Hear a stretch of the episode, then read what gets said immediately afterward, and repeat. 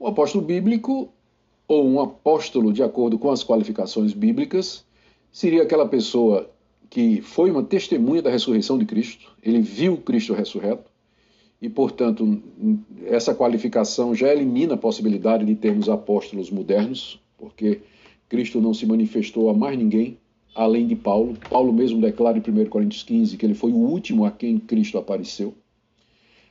O apóstolo uh, bíblico, ele recebeu de Cristo um chamamento direto para o apostolado. Não foi chamado por uma igreja, não foi enviado por uma igreja, não foi empossado por nenhum outro apóstolo, mas o chamamento veio do próprio Cristo.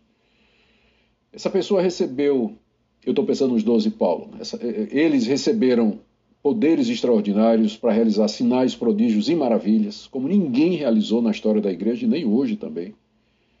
Eles foram designados por Cristo para lançar o fundamento da igreja, que foi é, feito através da pregação inicial e depois pela escrituração dessa verdade. Eles escreveram a escritura e, como tal, eles eram inspirados e infalíveis.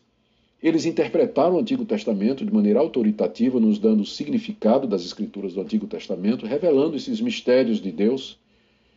E com isso eles se constituem numa classe única. Os apóstolos foram aqueles que lançaram o fundamento, lançaram a base da igreja. O que nós temos depois dos apóstolos são pastores e presbíteros que edificam em cima desse fundamento. Pastores e presbíteros não trazem nova revelação, não lançam fundamento, eles não têm sinais e prodígios apostólicos, eles propagam, eles divulgam e eles edificam a igreja sobre o fundamento que os apóstolos lançaram, que é a mensagem evangélica. Então, esse seria um apóstolo bíblico. E a própria qualificação deles já mostra que não, não, não podemos ter apóstolos hoje porque eles não cumprem essa, essa qualificação. Além do que, o número 12, como eu disse, era, era fechado, era exclusivo, e simbólico das doze tribos de Israel e do novo, do novo Israel, que é a igreja, Paulo, então, entrando como a, a única exceção. Aliás, há um paralelo interessante com o Antigo Testamento, porque as doze tribos de Israel, na verdade, tinham uma tribo que se dividia em duas. E no final você tinha quase que treze tribos. Não é?